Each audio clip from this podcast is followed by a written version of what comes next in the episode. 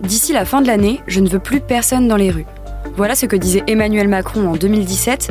Presque deux ans plus tard, le nombre de personnes sans domicile fixe a plus que doublé en dix ans. Comment expliquer que le mal logement continue d'augmenter en France? On pose la question à Fabien Andriana Arissoa, journaliste à BFM Radio.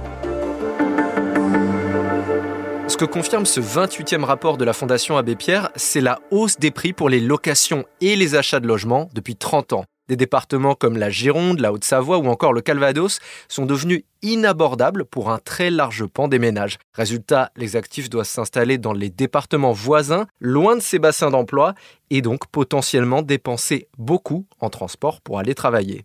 Et puis au cours de l'année passée, s'est rajoutée la crise énergétique. Concrètement, ce sont des factures de gaz et d'électricité qui ont grimpé à tel point que les plus pauvres doivent régulièrement choisir entre manger, se chauffer et payer leur loyer. De quoi parle-t-on quand on évoque le mal logement?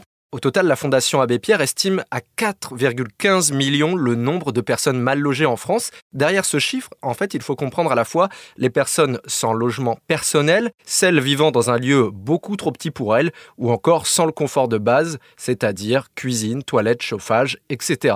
Au cœur de ces plus précaires, le nombre de personnes sans logement est particulièrement inquiétant parce qu'il est en forte augmentation. Il a plus que doublé en 10 ans, tu le disais.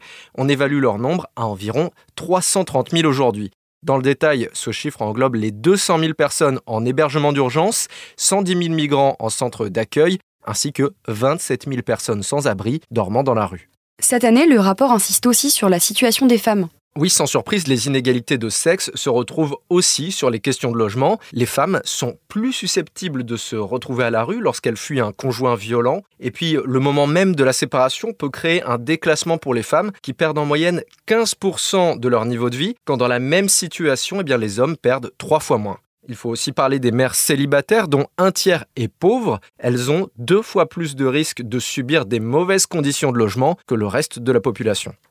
Mais comment faire évoluer les choses? Pour la Fondation Abbé Pierre, sans surprise, il faut que l'État alloue des ressources pour soutenir les ménages les plus pauvres. Le problème, eh bien, c'est que la part des dépenses publiques pour le logement a reculé. Depuis 1984, l'effort public pour le logement n'a jamais été aussi faible. Enfin, lorsqu'il y a des aides, il faut veiller à ce qu'elles soient mieux ciblées en direction des plus précaires, ce qui n'était pas le cas du bouclier tarifaire, qui est le même pour tous les Français, sans distinction de revenus. Merci d'avoir écouté ce nouvel épisode de la Question Info. Tous les jours, une nouvelle question et de nouvelles réponses. Si ce podcast vous a plu, n'hésitez pas à vous abonner ou à laisser une note sur vos plateformes de streaming préférées. À bientôt!